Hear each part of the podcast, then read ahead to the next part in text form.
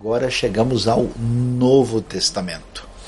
E vamos hoje focalizar especialmente na pessoa de Jesus, o ministério, a vida de Jesus e a ação do Espírito. O Espírito que está relacionado com esse agir extraordinário de Deus na história humana, fora da condição de controle e percepção do poderio humano.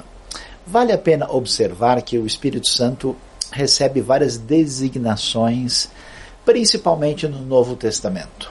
É, existem também algumas delas que são refletidas a partir do Antigo Testamento. E nós temos algumas, digamos assim, metáforas, ou melhor, símbolos do Espírito Santo e algumas expressões é, importantes que nos ajudam a ter uma ideia de como a Bíblia deseja que nós venhamos a compreender o Espírito Santo revelado nas Escrituras. O Espírito Santo é chamado de fogo, uma expressão que vem do Antigo Testamento, mas aparece em Mateus e Lucas.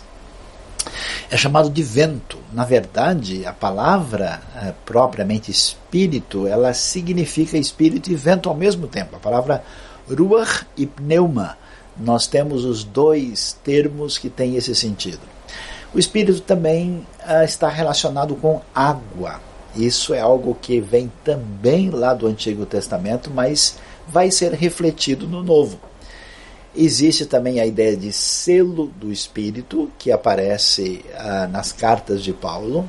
O Espírito está relacionado com azeite, com o óleo, daí essa ideia da unção, essa conexão tão interessante. Uh, aparece relacionado com pomba, né? Essa imagem que você tem hoje de pomba, seu símbolo da paz, está né? Relacionado com essa imagem é, cristã bem antiga. Ele é chamado, talvez, o termo que mais especifique o espírito seja a ideia de consolador, que tem um sentido de conselheiro. E na próxima vez que vamos fazer o nosso estudo, nós vamos detalhar isso um pouco mais. É o Espírito Consolador, Conselheiro prometido por Jesus, lá em João 16. O Espírito Santo da promessa, promessa que chega no Pentecoste, lá em Atos 2, e que tem a ver com palavras proféticas, especialmente do livro de Joel.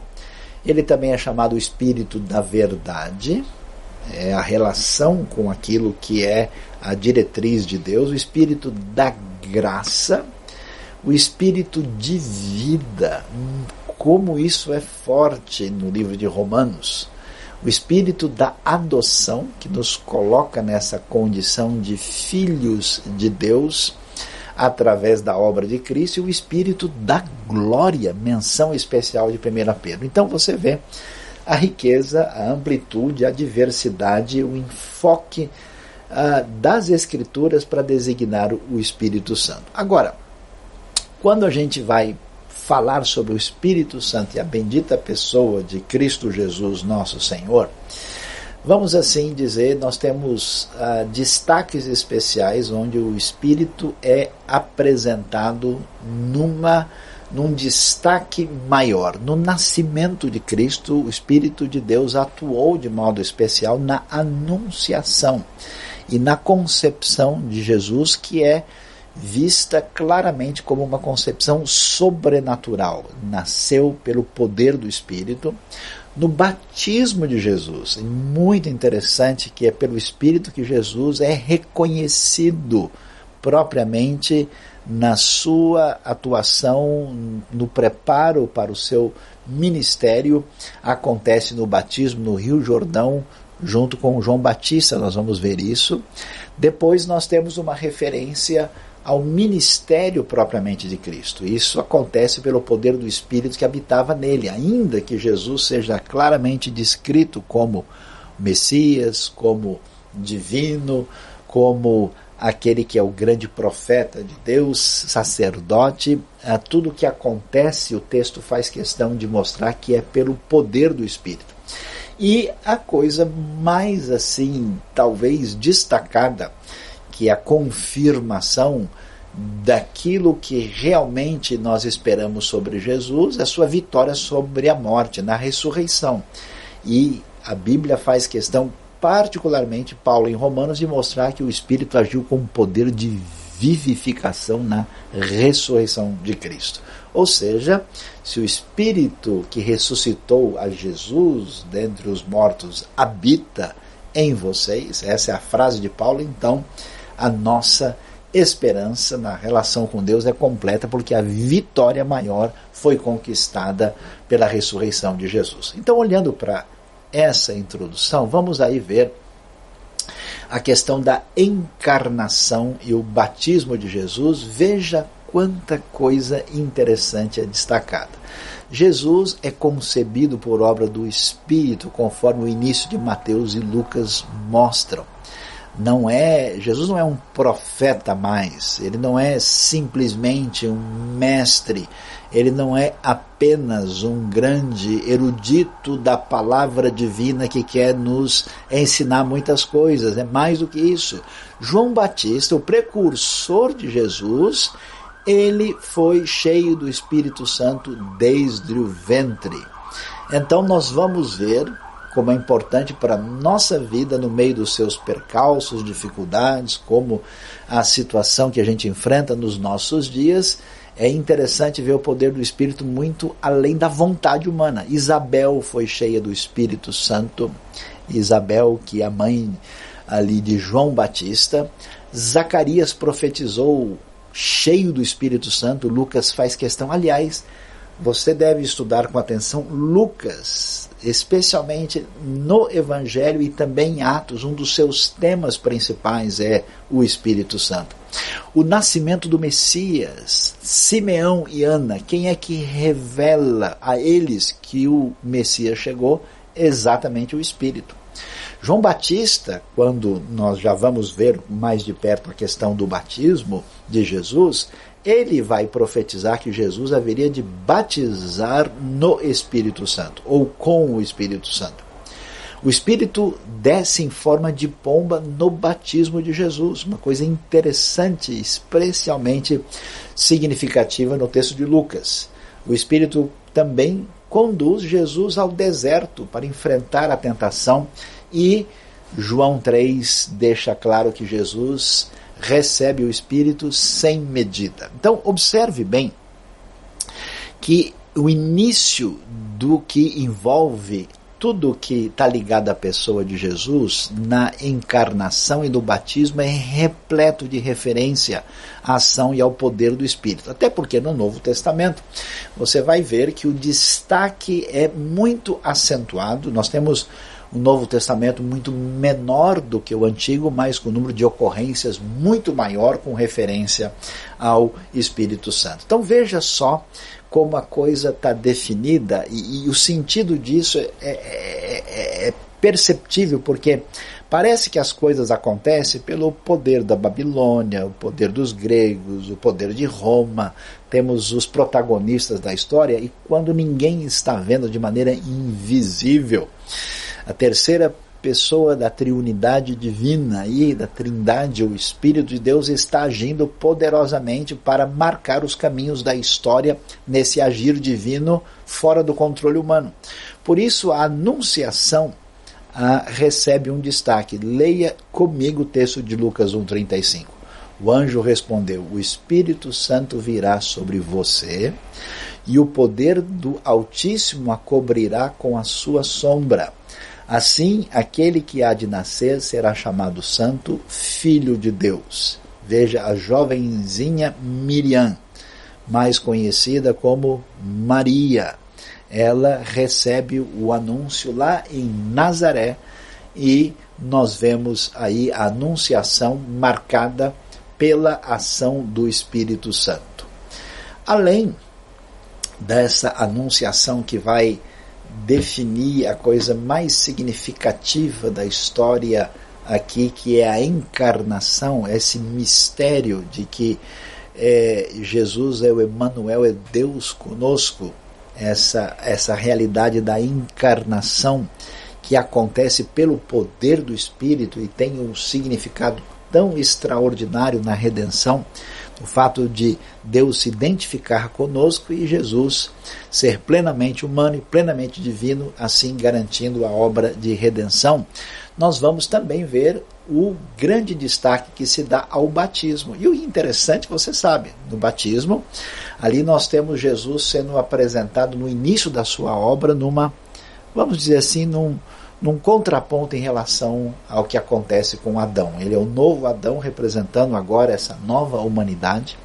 As pessoas eram batizadas uh, ali por João Batista porque eles estavam acostumados à ligação tão importante de água com purificação, os banhos rituais ordenados no livro de Levítico, mas só que aquilo virou um cerimonialismo sem vida. Então João Batista, precursor do anúncio aí do reino de Deus, ele diz, olha, vocês devem agora é, passar pelas águas com sinceridade, de maneira definitiva, de uma maneira absoluta e correta, porque agora o reino de Deus chegou, é hora de arrepender-se dos seus pecados e ficar atento para entrar no reino. Quando isso acontece, Jesus vai chegar ali, ser batizado por João Batista, um batismo em favor do mundo, e numa diretriz de direção oposta ao que acontece com Adão. Tanto é que é interessante que Adão estava vivendo na presença de Deus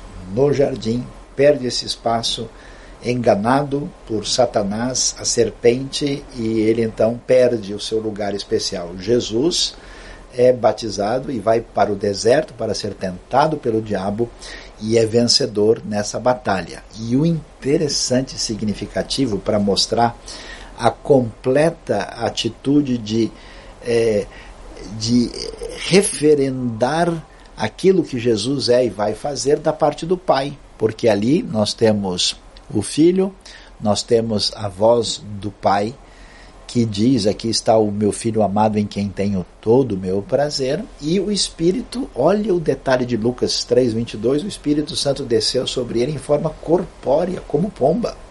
Então veio do céu uma voz: Tu és o meu filho amado em ti, me agrado. Então nós temos aí essa referência tão importante que depois se destaca desde o cristianismo primitivo da importância do Pai, do Filho e do Espírito, e o Espírito tendo um destaque no batismo de Jesus. E aí, nesse momento, o que vai acontecer? Nós temos uma palavra da parte de João Batista anunciando o batismo com o Espírito. E aqui uma atenção especial. Talvez você já ouviu falar, já leu a expressão batismo no Espírito, batismo pelo Espírito, batismo com o Espírito.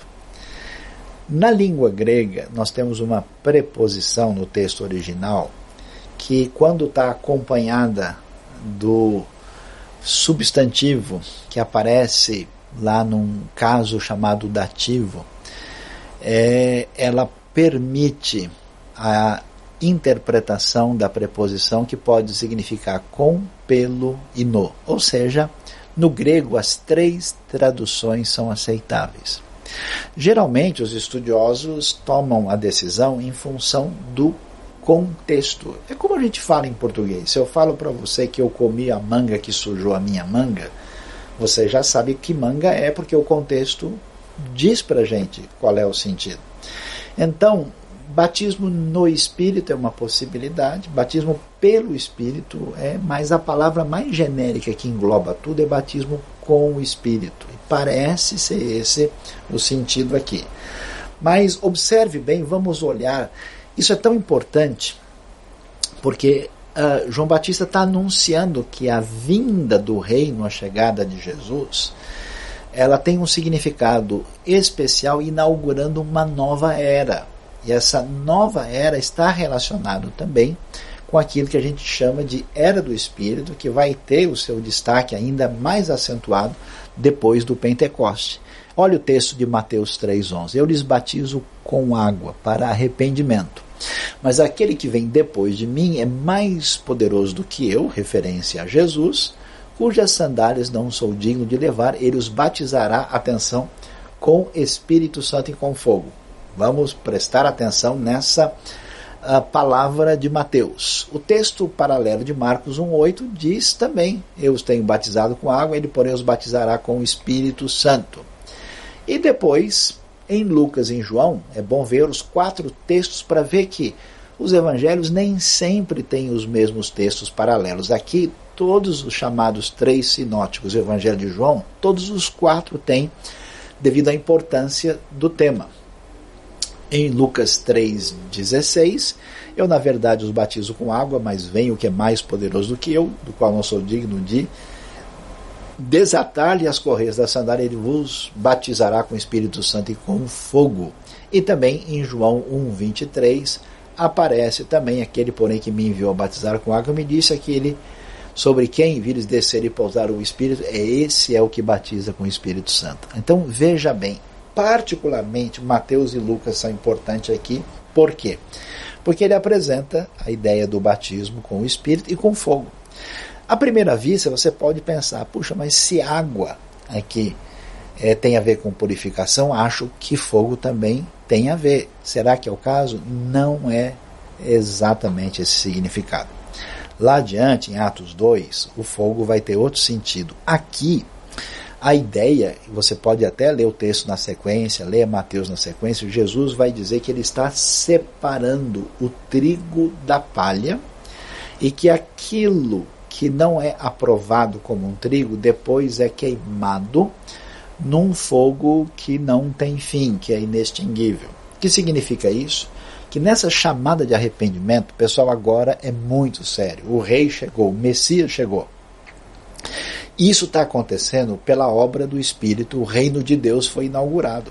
Portanto, é necessário que o pessoal não pense mais nesse tipo de religiosidade mecânica e sem vida, e que agora preste atenção que é hora de tomar a decisão. Ou você recebe a mensagem, as boas novas do reino, entra no reino e isso significa entrar nesse batismo com o Espírito, ou você vai estar numa situação daquilo que não é trigo, mas que é palha e que tem a ver com o juízo divino. Então é uma ideia de separação, fogo aqui é símbolo de juízo, e o Espírito tem a ver com a realidade daquilo que é a inauguração do reino de Deus. Por isso, todo mundo que entra na vida ah, com Deus em Cristo só pode fazê-lo por meio do Espírito. Na próxima aula do nosso estudo, nós vamos ver isso com mais atenção e detalhe. Como nós mencionamos, é interessante demais ver o que acontece com Jesus. E também é interessante para a gente pensar um pouco mais profundamente sobre a obra do Espírito, porque Jesus, você sabe, foi tentado pelo diabo no deserto. Mas olha o que é interessante. A gente sempre está com a facilidade de imaginar que Deus sempre nos leva a uma situação mais tranquila. Olha, o único texto da Bíblia que eu gosto é o Salmo 23. Meu negócio é deitar em em pastos verdejantes. Vá devagar, porque não é bem assim. Às vezes, Deus mesmo nos conduz a momentos mais difíceis na nossa maneira de entender. Então veja que Jesus, olha o detalhe, depois do batismo, Jesus cheio do Espírito Santo, é a primeira referência a Jesus cheio do Espírito. Depois dessa confirmação clara do Pai ali no Rio Jordão, na região ali perto do deserto, não muito longe de onde Josué atravessou quando eles entraram na terra, bem ali pertinho de Jericó, perto da subida para Jerusalém ele voltou do Jordão e foi levado pelo Espírito ao deserto. Pela primeira vez ele aparece cheio do Espírito e vai para o deserto, onde durante 40 dias foi tentado pelo diabo, não comeu nada durante esses dias e ao fim deles teve fome. Ou seja, Jesus passa por todas as provas que têm a ver com o início do seu ministério, ele vai no poder do Espírito, ele, vamos dizer, ao contrário de Adão, ele é vencedor e passa por toda a tentação e se coloca exatamente sob a direção de Deus para executar a obra que o Pai tinha lhe dado. E aí nós vamos observar como a tentação ela é um caminho que é propiciado pela ação do Espírito, como muitas vezes tem paralelo na experiência do povo de Deus também. Assim, Jesus vai começar o seu ministério. E esse ministério destacado tem tanta coisa para dizer, mas veja que o destaque está mais uma vez na direção do Espírito. Terminando isso, lembre-se, Jesus estava onde? Ele nasceu em Belém. Ele foi criado em Nazaré, região ali da Galileia, não ainda tão pertinho do mar da Galileia. Ele desce para a região próxima de Jerusalém, no Rio Jordão, onde ele é batizado, ele volta para o lugar que vai ser o centro do seu ministério, que é em torno do Lago de Genezaré, Lago de Tiberíades, o Mar da Galileia. E quando isso acontece, o Novo Testamento faz questão de dizer que tudo está acontecendo debaixo da direção e do poder do Espírito. Lucas 4,14 vai dizer que depois de tudo isso, Jesus voltou para a Galileia, exatamente da região de onde ele estava ali estabelecido desde a sua infância, da sua adolescência e juventude, agora revelado uh, pelo Pai como aquele Messias esperado, ele vai fazer o seu ministério pelo poder do Espírito. Quando ele vai para a sinagoga de Nazaré logo depois, ele vai abrir a Bíblia hebraica, o nosso Antigo Testamento, em Isaías 61. E a frase que ele vai ler, que é essa frase promissora da bênção futura de Deus, em Isaías, é que o Espírito do Senhor está sobre mim. Ele me ungiu para levar boas notícias aos que estão aprisionados, dar vista aos cegos e anunciar o ano aceitável do Senhor. Ele faz a leitura e ali ele revela quem ele é, inclusive há uma resistência, porque alguém olhando para isso diz: Mas esse rapaz estava aqui com a gente, ele é aqui da nossa pequena aldeia de Nazaré, que história é essa? A gente conhece a família dele, como assim? Né? E ele revela ali a sua missão e o que acontece né, se dá pela ênfase do texto naquilo que envolve a ação do Espírito, porque é o Espírito do Senhor sobre Jesus na manifestação da sua condição de Messias. Jesus chega com o poder de Deus, e esse poder de Deus abala o mundo espiritual, coloca os espíritos maus e os demônios em fuga. E como é que isso acontece?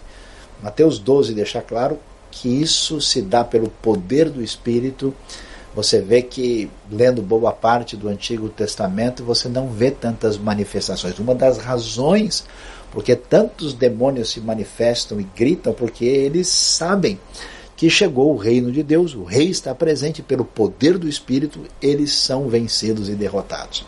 Jesus é apresentado como ungido de Deus com o Espírito para não só fazer o bem, conforme Atos 10, 38, na pregação de Pedro lá em Cesareia diante de Cornélio, mas ele, Deus ungiu para fazer o bem e desfazer as obras do diabo, e ele apresentou-se curando muitas pessoas, suas curas pelo poder do Espírito. Foi o Espírito Santo, como mencionamos, que ressuscitou Jesus dentre os mortos, na linguagem de Romanos, trazendo vida. Foi pelo Espírito, segundo a teologia do livro de Hebreus, que quando Jesus se oferece como sacrifício perfeito, sem mácula, Hebreus faz questão de enfatizar isso, foi pelo Espírito. Olha que coisa interessante.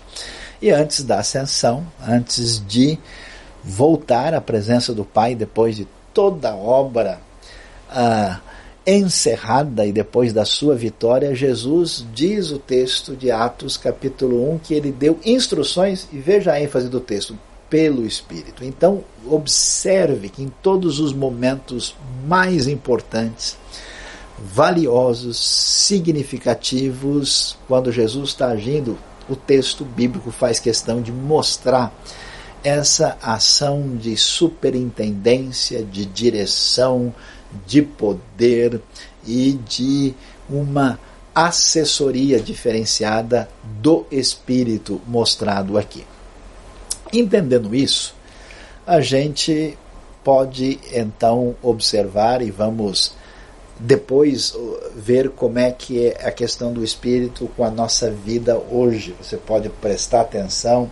Nas próximas aulas vamos falar sobre batismo, plenitude, ser cheio do espírito, dons espirituais, dons milagrosos, não milagrosos, espírito e os frutos, o espírito na santificação, tudo isso ah, mas nós chegamos a uma questão mais séria e complicada e difícil que certamente mexe com a cabeça da gente.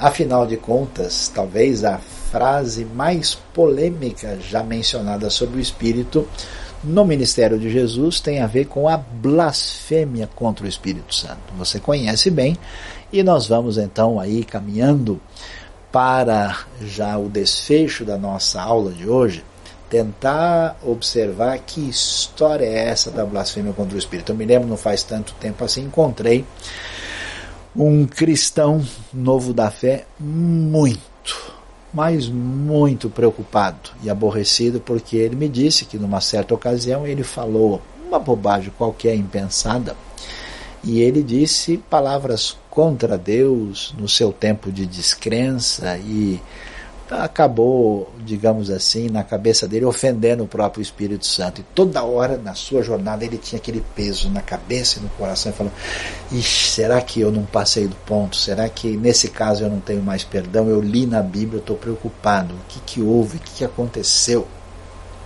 Então veja lá, o texto é o texto de Mateus 12, versículo 31 e 32, que é bastante discutido. Até porque as palavras que Jesus apresenta ali são palavras muito fortes, né? Veja lá, Jesus fala: Por esse motivo eu lhes digo: todo pecado e blasfêmia serão perdoados aos homens. Mas a blasfêmia contra o Espírito não será perdoada. Todo aquele que disser uma palavra contra o Filho do Homem será perdoado. Mas quem falar contra o Espírito Santo não será perdoado, nem nesta era, nem na era que há de vir. Uau! Depois de ler um negócio desse, a gente fica bastante confuso. Quer dizer que eu posso ofender o filho à vontade e só o espírito que não. Bom, não menciona nada do pai, fala que contra o filho não tem problema e do espírito vai ter, então eu estou meio confuso. Parece que não bate com outras orientações da própria Bíblia. O que é que a gente deve observar? É possível ver no contexto que apesar da oposição dos religiosos aqui que estão batendo de frente com Jesus, nós vamos ver o cumprimento do reino de Deus, a chegada da salvação, já que Jesus é apresentado, veja, nos versículos anteriores do capítulo 12, lá do verso 18 até o 21, Jesus é apresentado como o servo escolhido de Deus, o servo sofredor. Na expressão de Isaías 42 é chamado o meu servo amado. Então, olhando no próprio capítulo 12 de Mateus, essa referência a quem é Jesus aparece lá. Ele é esse servo amado, né, conforme a descrição do texto em quem tenho prazer, porém sobre ele o meu espírito ele anunciará justiça às nações. Quer dizer que o texto confirma que estamos diante do Messias, do Salvador esperado. Então, primeira coisa para poder pensar e refletir sobre o texto. Mas o que acontece, Mateus especialmente vai mostrando como muitos religiosos naquela ocasião, presos nas suas tradições, no seu jeito de entender as coisas, não estavam com o coração preparado para entender quem era Jesus, nem estavam com qualquer disposição de aceitar as suas palavras, estavam presos num caminho complicado. Por isso a oposição a Jesus continua. E apesar de Jesus já ter mostrado poder, porque Jesus há pouco tinha curado o homem da mão atrofiada. O que que nós vemos lá? Depois, logo em seguida, Jesus cura um endemoniado, cego e mudo. E o povo em volta ficou assim admiradíssimo, ficou atônito, por demais impressionado. Bom, quando a gente vê isso, se você é honesto e sincero de uma situação dessa, você no mínimo vai parar para observar, para fazer algumas perguntas, para checar a informação. E é assim que a gente observa se as pessoas estão agindo com sinceridade ou não. Se elas estão dispostas a conversar, refletir ou se elas se fecharam em si mesmas. Eles fizeram isso. Diante dessa manifestação do poder de Deus, alguns fariseus acusam Jesus de fazer o que ele fez, curou o homem da mão atrofiada, ele curou o endemoniado que estava cego e mudo. Eles acusam que Jesus está fazendo isso pelo poder de Beuzebu, que é um nome que faz referência a Satanás, ao diabo. A acusação é séria demais. Você imagina só, Jesus está lá encantando as multidões, as pessoas estão ali trazendo os seus enfermos sofridos, pessoas dominadas por espíritos maus, eles são curados. E depois chega alguém e fala, né, assim, num contexto, ah, isso aí é coisa do diabo. Ele está fazendo pelo poder de Beuzebu. Por isso Jesus então vai mostrar como essa acusação desses religiosos é um absurdo.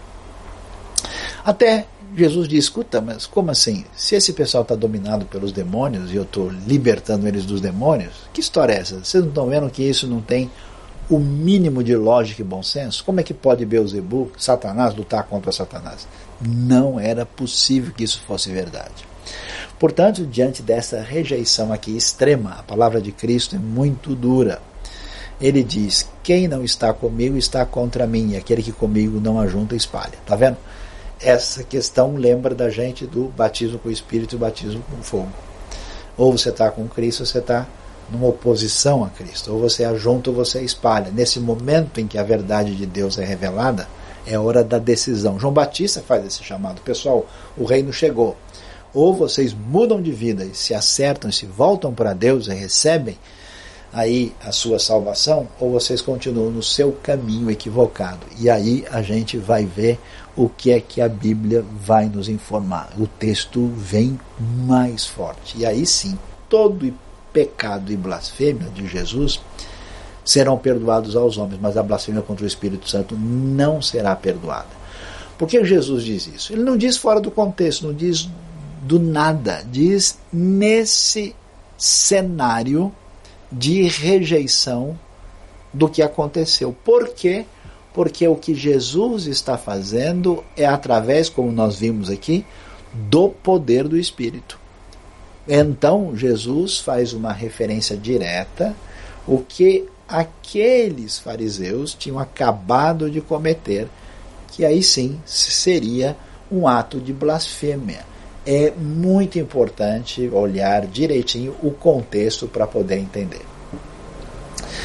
Prosseguindo aqui na confrontação dessa oposição, Jesus vai trazer mais ensinamentos. E aí a gente pergunta, então, o que é a blasfêmia contra o Espírito, diante do que a gente descobriu no contexto.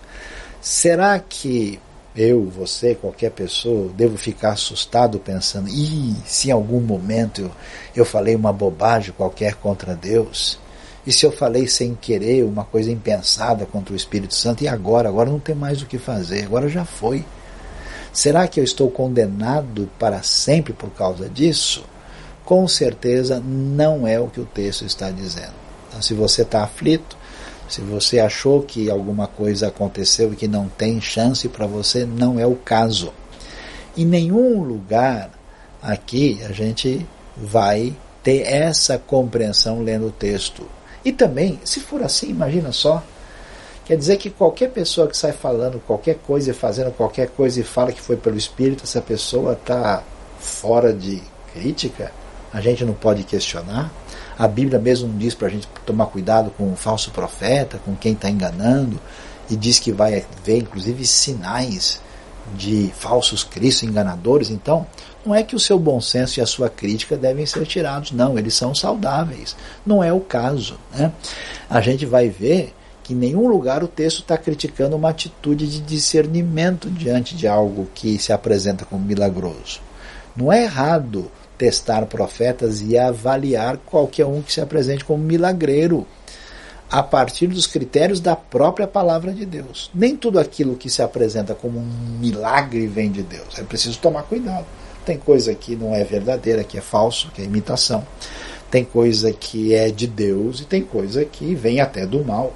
Então é preciso tomar cuidado.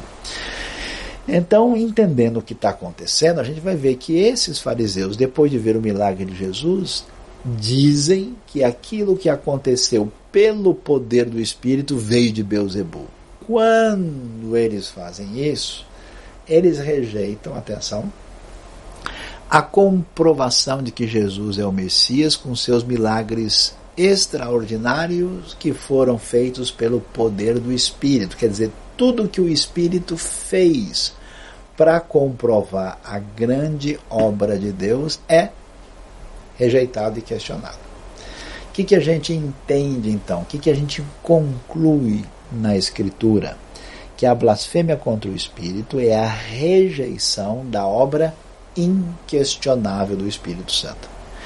Se Jesus, pelo poder do Espírito, como o Messias Emanuel, faz aquilo diante de todos, inclusive em alguns casos fez até ressurreição de mortos, e a pessoa fecha o coração e ainda o agride, ofende, a pergunta é o que mais pode ser feito com uma pessoa dessa? O que mais pode ser feito para mostrar a obra de Deus? Não há o que fazer. O que pode se entender do que o Novo Testamento nos ensina é que essa resistência permanente ao testemunho do Espírito sobre quem é Jesus é o que provoca o endurecimento do coração, fazendo da pessoa alguém que não tem mais perdão nem salvação, porque rejeitou plenamente o presente de Deus. Essa blasfêmia é um caminho sem volta na Bíblia, pois não há mais nada que se possa fazer em favor de uma pessoa que viu o Messias em carne, pelo poder do Espírito, fazer milagres irrefutáveis da parte de Deus. É possível que a resistência permanente a essa obra do Espírito no coração de alguém ainda provoque o pecado da blasfêmia mencionado aqui no Novo Testamento. Por isso, meu querido, muito importante na nossa vida, na vida cristã e na diretriz do Novo Testamento, nós vemos a grande relevância da ação do Espírito, da importância do Espírito na nossa vida. Eu convido você a ler com mais atenção nesta semana os textos do Novo Testamento que foram apresentados, a estudar um pouco mais sobre o poder e a importância do Espírito no ministério de Jesus. E a nossa oração é que Deus abençoe a todos nós pelo seu Espírito, para que no aprendizado da palavra de Deus e cultivando uma espiritualidade bíblica e saudável, a nossa vida seja abençoada. Muito obrigado a todos, que Deus abençoe. As aulas vão continuar disponibilizadas no nosso canal para que sirva de bênção na vida de todos os nossos queridos. Tenha uma semana abençoada. Um grande abraço de toda a equipe IBNU que propiciou essa transmissão a todos. Que Deus nos abençoe. Você foi abençoado por este vídeo, por esta mensagem? Inscreva-se no canal, aperte o sininho e você ficará sabendo das novas mensagens e reflexões do IBNU.